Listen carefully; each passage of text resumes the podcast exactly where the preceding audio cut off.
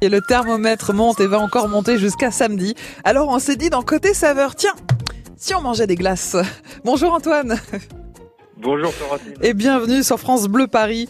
Quelle bonne idée de nous proposer dans côté saveur euh, de manger des, des glaces. Alors euh, vous avez choisi des, des- des glaces qui ne sont pas les glaces traditionnelles auxquelles on est habitué. On est d'accord Antoine Non, tout à fait, c'est des glaces libanaises.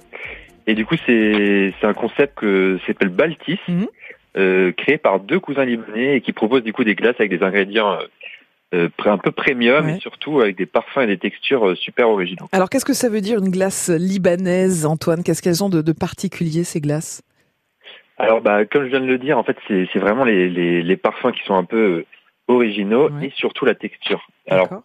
Moi, en fait, ce que, ce que je vous conseille là-bas, c'est la glace Ashta, par, par exemple, qui est un parfum quand même qu'on qu'on retrouve pas beaucoup.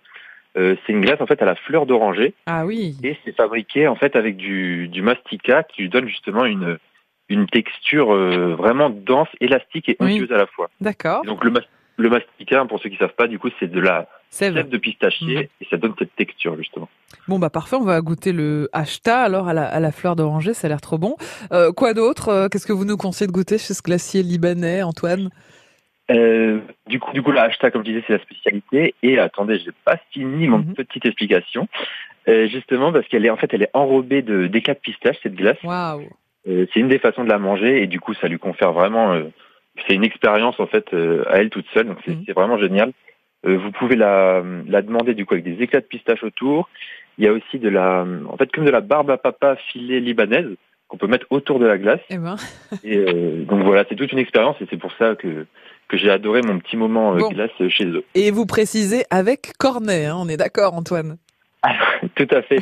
Moi, je suis vraiment de la de la partie des, des, des gens qui mangent avec les cornets. Je trouve Pareil. que C'est plus, Pareil. c'est plus marrant, voilà, c'est un Ah peu oui. nostalgique. Et euh, régressif, et vous voilà. avez bien raison. Alors Antoine, euh, on, on la trouve où cette glace libanaise Alors, l'adresse, c'est 27 rue Saint-Antoine, c'est dans le quatrième. Mhm. Oui, c'est Euh, juste à c'est à côté de deux- Bastille.